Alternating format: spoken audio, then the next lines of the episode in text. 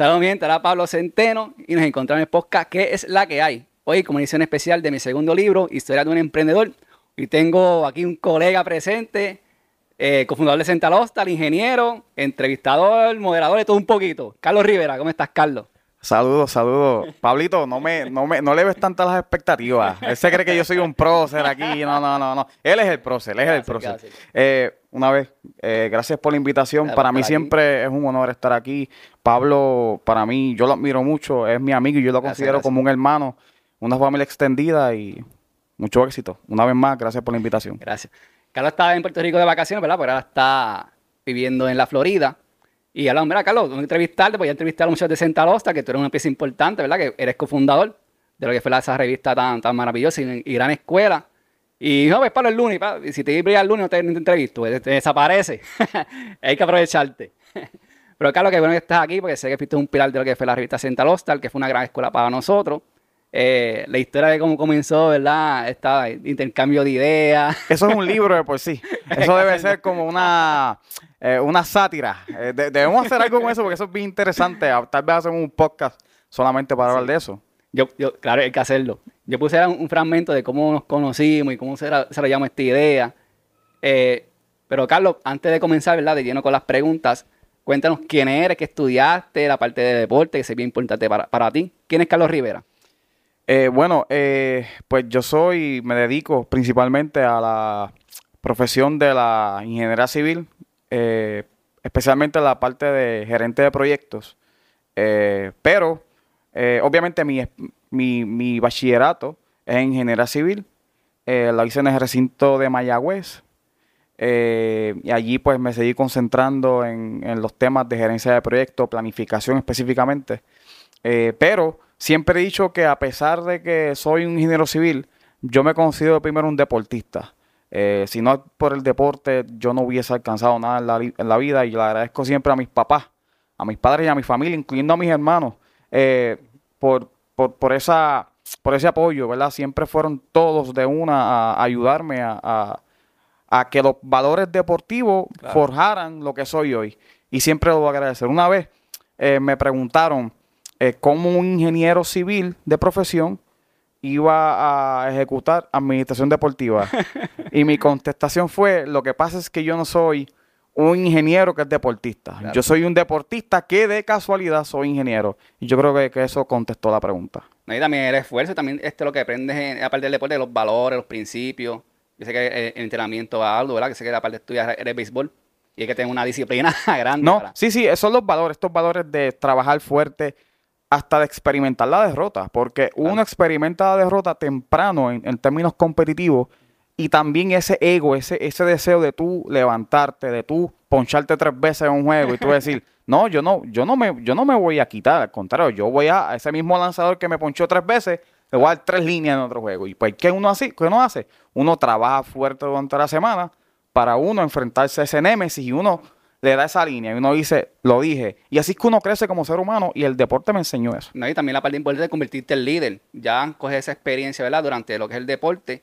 Cuando vas a ingeniería lo aplicas y con eso ya tienes conocimiento en béisbol. Más ingeniero, sabes cómo crear el proyecto, ¿verdad? Y desarrollar el proyecto, que es importante. Que es lo que estamos hablando ahora, que más, más antes sobre eso. Que ese proyecto no solamente es construcción te va a ayudar a un montón de proyectos de vida que, si estudias y analizas, es una herramienta sumamente este, importante y especial. Ahora, antes de entrar a esa parte de ese proyecto, ¿verdad? Que, que, quiero que nos dé tips para esas personas que están emprendiendo, para ayudarlos a organizarse. Vamos a, lo que fue la escuelita de Central Hostal. Porque fue que, sé que fue una mezcla, tanto tuya como mía. La parte mía fue mira que tenía una revista deportiva en 2008. Carlos tenía idea de hacer un, un de periodismo. Ah, pues también él escribía. Él estudió ingeniería en Mayagüez, pero también tenía esa parte de, ser un periodista. Eh, la parte le gustaba mucho el deporte y la redacción. Pero Carlos, uniendo esa, ¿verdad? esas dos ideas que se creó Central Hostel, que solamente la deportiva, pues después como se incluyó Sara, Natalia. Fue evolucionando. Un poco. Fue evolucionando, sí. Fue evolucionando. ¿Qué fue para ti Central Hostel, esa gran escuela? Eh, sé, que hay mucho sentimiento, pero ¿qué te ayudó a ti como persona? Yo creo que Central Hostel eh, para, para yo contestar eso, tengo que dar el, trasfondo. Lo que pasa es que cuando eh, yo fui director de recreación y deportes en el municipio de Comerío y saludos allá a todos los compañeros, eh, a la administración en general. Eh, pues yo entendí que había que trabajar más con la difusión comunicativa, o sea, cómo se, cómo las comunidades se enteraban de- del deporte y de la, de la actividad deportiva en general.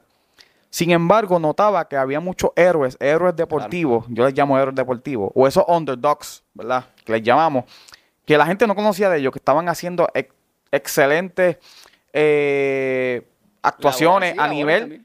De pueblo, a nivel nacional en Puerto Rico, pero también a nivel internacional. Sí, que estaban los atletas también están los, los coaches, los papás también Exacto. son héroes. Entonces, pues, siempre tuve esa inquietud, siempre sentí que se que yo, ¿verdad? A nivel personal, luego que dejé y me fui a practicar la ingeniería, sentí esa hambre, sentí ese, ese vacío de necesito, necesito retomar, necesito de alguna manera reencontrarme con esa parte deportiva que ya no practico porque ni administraba ni estaba eh, de lleno en deporte ya. Entonces, esa, esa, esas ganas, ese deseo de seguir eh, ayudando, de seguir resaltando, resaltando a esos héroes para que otros también los emularan, me llevó a tener esa, esa inquietud. Y ahí fue que, que Pablo y yo Nos un montón de veces. se, se alinearon los planetas porque él tenía, él era un complemento, porque él- entonces él quería eh, de alguna manera hacer algo y nos encontramos en un lugar en específico que luego vamos a dar los detalles y dijimos, pero, ¿qué- pero ¿Qué vamos a hacerlo, eh, pero es que ¿cómo va a ser? Claro. Y sí, y, pero el cuento largo, eh, largo corto es que Central Altas para mí fue una parte esencial. eh, es un, fue un, un punto de inflexión, porque eso desarrolló una pasión que tengo en mí, que es la de la escritura y de la comunicación deportiva. Ahí también te agradezco a ti porque un joven que era tímido, que era tímido detrás de cámara, me obligó a hacer entrevistas. Que yo, yo creo que la primera Yo- que fue la boxeadora Karina Ocasio, era la, ¿no? La, la boxeadora, Karina- se me va el Se me nombre. va el nombre, pero espero ponerme aquí abajo. La, la tengo, pero fue la, una boxeadora que ganó oro, oro centroamericano en Puerto Se me Rico. palo, yo no puedo hacer la entrevista, tú. Mira, mi pana, a mí me están hasta las piernas ya, ya, chica, no más nada eso. No, yo dije, después- bueno, yo sí dije, un él- montón. yo- o sea, sí, él, él él era este tímido que no le gustaba hacer entrevistas y yo también soy tímido. Lo que pasa es que una vez empiezo a hablar, yo digo, no puedo decir más, tengo que seguir hablando. Eh, pero has crecido mucho, Ah, has gracias, crecido gracias. mucho y mira lo que tiene. Eh, sí, gracias. Ahora sí, vamos a la parte llena de gerencia de proyecto. Eh, quiero que le explique a las personas que están comenzando su negocio la importancia de tomarse un tiempo para, antes de comenzar un proyecto, ¿verdad? O, o comenzar un negocio, sentarse a planificar. Y quiero que tú le expliques a ellos, ¿verdad? Algo sencillo, que, cuál es la importancia de la gerencia de proyecto para, ¿verdad? Ya sea proyecto de- de vida o un negocio. Yo veo la, y voy a hacer una analogía, yo veo la gerencia de proyecto como un caballo que no tiene, o sea, que tiene gringola. ¿Sabes? Eh, cuando tú haces un negocio, tú haces cualquier proyecto, y voy a explicar qué es un proyecto luego, es como tú hacer un hacer cosas sin saber hacia dónde vas. Así yo veo la, la- la- gerencia de proyectos. Tú vas a, a emprender en algún negocio o a ejecutar una idea, a llevarla a cabo, sin la gerencia de proyectos, sin los pasos, sin la ejecución de los conceptos de gerencia de proyectos, es como tú ir sin ningún tipo de rumbo. Y si tienes la suerte de que todos los planetas se alinearon y por suerte las cosas se dan, pues vas a tener éxito. Pero la ciencia ha demostrado una y otra vez, la estadística también, que no es así. Ahora, ¿qué es gerencia de proyectos? Primero que nada, ¿qué es un proyecto? Un proyecto es todo lo que tú haces en tu vida. Desde, o sea, todo lo que tú haces siempre y cuando tenga un principio, una iniciación y una conclusión, un fin. Por ejemplo, eh, una boda. Me encanta este ejemplo. Sí, sí. Una boda es un proyecto. ¿Por qué? Porque tienes que... ¿Cuál es la primera parte de idea, la, necesidad, planificación. la primera parte o el primer, el primer paso de la gerencia de proyecto, de un proyecto, de la gerencia de proyecto. La iniciación. La iniciación es la idea. ¿Qué voy a hacer? Me voy a casar. Mi, mi esposa, porque, ah, porque ahora también las novias le piden matrimonio a, los- a, los- a los novios, ¿verdad? Aquí estamos eh, equidad, eh, 100% y eso. Pero los dos se sientan como pareja y dicen, bueno, nos vamos a casar. Eh, la iniciación es este punto en el cual esa inquietud y ese scope, ese alcance del proyecto se va a alcanzar, se va a llevar a cabo. Por ejemplo, ahí se pueden em- establecer, ok, me quiero casar, ¿en dónde me voy a casar? ¿Cuándo me voy a casar? El presupuesto. El presupuesto. Ese tipo de cosas. Eh, pero y pasa a la planificación que es más abundante. Luego que tú tienes eso en un papel y dijiste, me voy a casar más o menos, me quiero casar para invierno o para diciembre o para Navidad y me quiero casar en un hotel o en media luna o en, o en donde sea o en el juez o por el juez. Luego que esas ideas eh, de alcance, esas ideas generales se llevan a cabo, vamos al segundo paso, que es la planificación. Ahí en donde tú te sientas con los stakeholders. Y no quiero complicar, pero un stakeholder es la gente interesada en el proyecto. ¿Cuáles son los interesados? La novia, El novio. El novio. eh, tal vez eh, la mejor amiga del novio, el padrino, la madrina, o sea, las personas que van a llevar a Los cabo suplidores los suplidores, ese tipo de cosas. Pues, por ejemplo, ¿qué puede ser eh, parte de la planificación?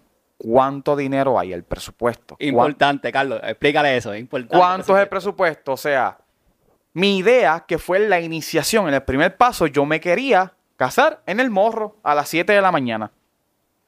Pues Pues resulta, 2000 de presupuesto. ¿Qué pues vas a resulta que para casarte en el morro, pues necesita pues hasta las 7 de la mañana. Ahí. Pues qué gasto implican casarte en el morro a las 7 de la mañana. Ah, la vestimenta tiene que ser bajar en el morro, bajar al aire libre, tienes calor. Pues tienes una vestimenta light. Eso puede ser bueno o malo. Segundo, estacionamiento, vas a llevar mucha gente. ¿Dónde te vas a estacionar? Todas esas acciones conllevan un costo. Supongamos que no es en el morro, supongamos que es en el hotel El Convento Ok. un hotel más, o menos caro. Si tú tienes un presupuesto de dos mil dólares, no te puedes casar en el convento. No, pues, ¿qué pasa? La planificación, y eso también va a incidir en cuántas personas van a invitar a la boda. La comida también. Pues la planificación va a causar cambios a ese, a ese prim- a, a la, a la- la planificación va a hacer cambios probablemente a la iniciación. Porque tal vez dices, wow, lamentablemente yo no tengo el presupuesto para lo que yo quería en el proceso de iniciación. Ah, pues tengo que entonces bajar gasto, bajar el alcance. Tú inicias, me quiero casar en X sitio con esta cantidad de gente y este es mi presupuesto. Paso 2. Planificas, que es cuando llevas al papel y en detalle dices, este es mi presupuesto. Supongamos que tienes 5 mil y la idea de la boda cuesta 4 mil y tienes mil dólares restantes. Yo aconsejaría que no se gastaran esos mil dólares. ¿Por qué? Porque hay que tener una contingencia. Un presupuesto de contingencia muy importante. Ahora, También explícale qué es eso. ¿Qué es la contingencia? La contingencia es un dinero que se incluye como parte del presupuesto, eh, eh, del presupuesto del proyecto, que básicamente va a lo que es el riesgo. ¿Qué es un riesgo en una boda? Eh, pues se rompe el traje. Se rompe el traje. La comida. La comida a última hora, eh, todo eso, el sonido. El, El sonidista no pudo llegar, se rompieron las cuatro gomas del carro y el sonidista no llegó. Pues necesito contratar un sonidista de, de hoy para mañana. No tengo dinero. Ah, sí, tengo la contingencia que no gaste. Esas son las cosas que la gerencia de proyectos va a ayudar a que para que tu negocio o tu idea o tu proyecto se lleve a cabo. O sea, después de planificación pasamos a la ejecución. A la ejecución. Luego que tú inicias, luego que dices, mi idea es casarme aquí con este presupuesto, luego que planificas, que tienes el tiempo, tienes los recursos, identificas los recursos en ese segundo plan, eh, paso de planificación, tienes el budget o el presupuesto, tienes el tiempo, los recursos, la idea, el proyecto planificado, 100%, vas a ejecutarlo. Y la ejecución es seguir el plan. Los, los estadounidenses tienen un dicho, dicen, plan the work and work the plan. Lo que dicen es que tú planificas el trabajo, pero no vayas a hacer cosas que no planificaste. Eso es lo que te dice. Si tú, lo- si tú pasaste el tiempo y el esfuerzo de tú realizar un plan, no te salgas del plan. Eso es lo que te está diciendo eso. Si te salen del plan, ¿qué pasa? Aumentan los riesgos. El presupuesto. El presupuesto y la aumenta. contingencia, el Y la- va bajando. Correcto. Pues la ejecución es ejecutar el plan. El plan que seguiste, ejecutarlo. Si eran 50 invitados, no extiendas a 60. Porque ya tú hiciste un presupuesto y un plan de acuerdo a 50 personas. Y el presupuesto siempre va, el- la cantidad de personas y todos los cambios que tú hagas en el proyecto siempre van a tener un impacto en el presupuesto. Es ejecutar, es ejecutar el plan según la planificación. Ahora, importante lo que es control y monitoreo. El control y monitoreo, muchos, muchos gerentes lo, lo ponen como el paso 4. Para mí el paso 3 y el 4, o sea, el monitoreo Va, y la ejecución van a la par. ¿Qué puede ser el monitoreo? Eh, estoy invitando, estoy haciendo, la, estoy invitando gente. Poca gente me está confirmando. Eso es el monitoreo. Tú llevar a cabo y tener unas métricas, decir, ok, de 50 personas que invité, solamente 20 me han confirmado. Ah, pues, ¿qué se va a hacer con esa nueva métrica? Tengo que entonces eliminar más comida, tengo que entonces reducir la parte de comida, la parte de bebida. Ese tipo de cosas son las que te ayudan a hacer un proyecto más eficiente. El monitoreo y el control son métricas. Por ejemplo, si tengo un restaurante y dije, en mi parte de planificación, yo dije, voy a vender mil, mil taquitos a la semana. En el monitoreo y el control es, si yo dije que voy a vender mil, ¿cuánto eso compara con lo que realmente vendí? Ah, si de mil que yo tenía pensado vender, vendo 800, ah, estoy vendiendo 200 menos de los que yo pensé. Pues ahí tú dices, bueno, pero puedo, pues ¿qué puedo hacer? Si, si mi meta mil, ¿qué puedo hacer para llegar a esos mil? Tal vez en la primera semana vendí 800, en la segunda semana 850 y voy manejando y ajustando ese plan para llegar a esos mil. Oye, tal vez esos mil no fueron realistas. Pues vamos a bajar nuestra meta a 800 o a 850, pero también el costo es, ¿cuál es el, ahorro? Pues se va a comprar menos material, porque se compró para mil, menos em- ese tipo de cosas. Por eso es que cada decisión que tú hagas durante ese proceso de plan, desde la planificación, la ejecución y el control y monitoreo, que es básicamente tú decir cómo compara lo que está sucediendo versus lo que se planificó. Estoy vendiendo más, estoy vendiendo menos, me está confirmando gente a la boda que yo planifiqué venir, que es la que yo planifiqué que viniera. Sí, no, ¿qué cambios debo hacer? Debo reducir la comida, reducir la bebida, debo hasta reducir el tiempo del DJ, lo que sea. Que eso también eh, va a incidir en lo... Hasta, oye, bueno, si a la gente le gusta comer, bueno, eso puede ser buenas noticias porque el que le gusta comer dice, no, eso son buenas noticias, ¿verdad? Porque hay más bizcocho para mí. Pero son, son, son cosas, ¿verdad? Que cuando se llevan a los negocios, pues eh, tienen una incidencia que al final de cuentas es de los riesgos, que es el, el costo y el tiempo. En este caso, el costo o el dinero es lo más, es lo más sensitivo. Entonces también la parte del cierre. También el cierre incluye control y monitoreo, ¿verdad? Porque tú tienes que eh, verificar todo ese... El control y monitoreo es algo que va, que comienza desde que tú ejecutas el proyecto hasta que se termina, hasta el closing. O sea, empezamos con la, y voy a repetir esto mil veces, empezamos con la iniciación. La iniciación es tu idea, tu idea general de lo que quieres. ¿Qué, tú, qué yo quiero? Esa inquietud, esa necesidad. Dos, tu planificación, que es llevar al papel, básicamente el costo los recursos. Los recursos son parte, el costo son parte de los recursos. ¿Cuánta gente necesita? La gente cuesta. El material cuesta. ¿Qué equipo cuesta? Hasta el local para un restaurante, eso cuesta. Eso es la parte de planificación con el tiempo. Bueno, si yo quiero abrir mi negocio y casarme, vamos a suponer que me voy a casar en diciembre, quiere decir que tengo, ¿cuánto? Estamos en, en septiembre ya. Estamos nueve, tenemos tres meses para casarme. Pues tú dices, en tres meses, ¿me dará tiempo en tres meses para hacer eso? Ahí es donde la parte de planificación te va a decir, no, lamentablemente no puede ser para diciembre, lo más temprano tiene que ser febrero. Ahí es donde tú estableces las duraciones de cada actividad. ¿Cuánto tiempo me toma invitar a eh, em, eh, empleados? ¿Cuánto tiempo me toma hasta ponerse en shape uno, hasta ponerse uno en shape? Oye, es cierto, es cierto. Eso es cierto, internamente es cierto, todo ese tipo de cosas se tiene que tomar en consideración. Se ¿Cómo enlazamos con y monitoreo con el cierre? Bueno, lo que el cierre, el cierre, vamos a mantenernos con la boda. El cierre puede ser el siguiente: el cierre, te casaste, ya la ejecución sucede, está el proyecto, ya sucedió la boda. ¿Cuál es el cierre? Bueno, quedó un dinero de contingencia. Vamos a asumir que quedó un dinero de contingencia. En la boda, pues se cerró la boda, ese dinero, o se, si hay una deuda de tarjeta de crédito o, que, o lo que sea, pues se distribuye entre la pareja o es parte para la luna de miel. Ahora, si es en una operación como un restaurante, pues estamos hablando que supongamos que ya se abrió las puertas del restaurante y ya hay una venta. Pues el monitoreo y el cierre puede ser, es este proceso en el cual esas métricas que tú obtuviste, oh, se está vendiendo más, se está vendiendo menos, es el proceso en el cual esas nuevas ideas de ese nuevo proyecto, de esos nuevos cambios, se llevan a cabo. O sea, del, cierre vamos otra vez a la parte de planificación. Es un ciclo constante, un ciclo constante.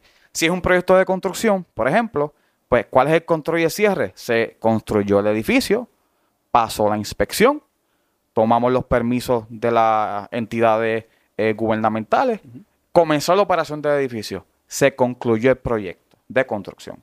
En un restaurante, pues una vez inicia la operación del, del restaurante, concluye el proyecto porque ya comenzó una operación. Pero antes que se acabe, hay una diferencia en lo que es una operación y un proyecto. Un proyecto es algo que tiene un principio y un final. Supongamos que ya ese restaurante comenzó. Hiciste, el proyecto fue hacer un restaurante. Ese proyecto acabó porque ese, ese restaurante ya abrió. Supongamos que quieres añadirle algo al menú. Eso se convierte en un proyecto. El tú cambiar tu menú en un restaurante, eso es un proyecto. Tienes que dedicarle recursos a eso. Tienes que planificar cuántos vas a hacer o cuánto es la proyección de, de, ventas y vas a, vas a hacer todos los pasos desde el cero, desde el paso uno hasta el cierre. Bueno, mejor que eso explicado en arroz. Porque estamos hablando de esto ahorita, antes de comenzar el podcast, que muchas personas creen que solamente ese proyecto es para construcción. Y como le explicó Carlos, puede ser para boda, hacer un bizcocho, restaurante, para todo, te va a funcionar. Y como dice Carlos, es una, una guía. Y es sumamente básico. Cuando usted va, a comenzar a hablar su proyecto de vida, siéntese con calma, planifique. No sé, ¿verdad? Si, no sabe, hable con un ingeniero, que también pudiera, un contable, un abogado, personas que pensar con usted, a organizar. O si, te, ¿verdad? Sin que sea una boda, hay wedding planner. Entiende que para todo hay un profesional que lo puede ayudar. Por ejemplo, los eventos, pues vamos a dar ejemplos que de proyectos, ¿verdad? Claro. Muchos proyectos, pero un evento es un proyecto. Un concierto es un evento porque hay que planificar, hay que conseguir el choliseo, hay que eh, separar la fecha, hay que eh, eh, buscar el sonido, conseguir los recursos, ejecutarlo y cerrarlo. El mantenimiento, todo, conseguir el staff, llevar a cabo la limpieza, si hay que hacer alguna reparación al local, todo eso es un proyecto. Obviamente la boda es un proyecto. Estamos viendo que todo proyecto tiene un final. Hasta la vida de uno es un proyecto. Tú, como tienes un proyecto de vida, naciste, vamos, cuando llegaste a los 18, 19, 20 años, dijiste, esto es lo que quiero hacer. Esa es la iniciación. La planifica y la planificación. La planificación comienza cuando dices, voy a estudiar contabilidad. Estudiaste contabilidad. Te hiciste contable, vamos a ejecutar lo que yo planifiqué hacer que algunos que dicen, bueno, yo estudié ingeniería, pero hice otra cosa. Quiere decir que volvimos otra vez a la parte de planificación o hasta de iniciación. Y sigues trabajando, trabajando hasta que te retiras y se acaba la vida, ¿verdad? El ciclo de vida humana, que lamentablemente pues tenemos ese, esa, esa muerte que todo, a todos nos va a llegar. Pero es así. Todo es un proyecto en la vida. Todo lo que acaba, remodelar una casa, obviamente, es un proyecto. Un viaje es un proyecto. Tú viajas, vamos a viajar a España. ¿Qué es lo primero que uno hace? O sea, hay que quitar esta, este estereotipo de que un proyecto solamente es de construcción. Yo soy ingeniero y, obviamente mi trabajo principal es proyectos de construcción. Pero hacer un trabajo periodístico es un proyecto. Yo escribir un artículo deportivo es un proyecto. Pablo hacer sus talleres de fotografía, eso es un proyecto. Y la importancia de esos pasos, que son otra vez la iniciación, que es la idea, la planificación, que es llevar a cabo cuáles son los recursos que necesito para llevar esa idea, la ejecución, que es, es ejecutar ese plan, el monitoreo y el control, que es medir cuán bien o cuán mal me va en comparación a lo que planifiqué, y es el cierre, que es completar. Llegó esa fecha, vamos a ejecutar. Y vamos a cerrar dependiendo cómo si es exitoso, si acabó el concierto. Perfecto. la gente se fue. Ese último invitado de la boda se fue. Se acabó el proyecto. Pues de eso estamos hablando. Ahora, Carlos, muchas gracias. Y abrir para ir concluyendo. Para más información, ¿verdad? Sé que también vamos hablando que a ver si también incorpora a mis talleres de administración, que estamos hablando de hacer para enlaces tanto en, en Puerto Rico como también están haciendo enlaces en Orlando. Pero ¿dónde te consiguen? ¿Redes sociales, teléfono, email? Bueno, mi email es eng arroba, gmail.com. So, voy a para que lo diga. Ahora mismo no tengo eh, una página per se, pero cualquier inquietud, duda. A mí me gusta hablar, como lo pueden decir. Me gusta hablar y me gusta hablar cuando me apasiona algo. A mí me apasiona eh, ayudar, ayudar y, me, y me apasiona hacer mentoría. No me gusta enseñar. Prefiero decir, hacer me, gusta ser mentor. Y cualquier duda, pregunta, inquietud que tengan, comuníquense con Pablo o me escriben a mi email y con mucho gusto, eh, aunque estamos a la distancia, un FaceTime, cualquier cosa se puede, se puede trabajar. y, también estoy motivando a ver si también escribo un libro ¿verdad? sobre gerencia de proyectos en Arroyo Bichuela para todas esas personas ¿verdad? Que, que necesitan esa planificación y organización. Sí, y by the way, ese ejemplo de la boda fue el primer ejemplo que me dio un ingeniero de un ejemplo de lo que es un proyecto que no fuera de construcción. Por eso es que siempre se me quedó y hace sentido, hace perfecto sentido. Ah, gracias por el ejemplo, gracias por sentarte hoy y sacarle tu tiempo, que sé que estás de vacaciones con la familia, eh, para explicar a las personas de Roja Bichuela, ¿verdad? Esta disciplina que es tan importante que es en ese proyecto. Así que muchas gracias, Carlos. Muchas gracias a las personas que, que escucharon o vieron este podcast. Mi nombre es Pablo Centeno, me consiguen en las redes sociales como CC2PR. Muchas gracias. Muchas gracias. Siempre emprende, siempre.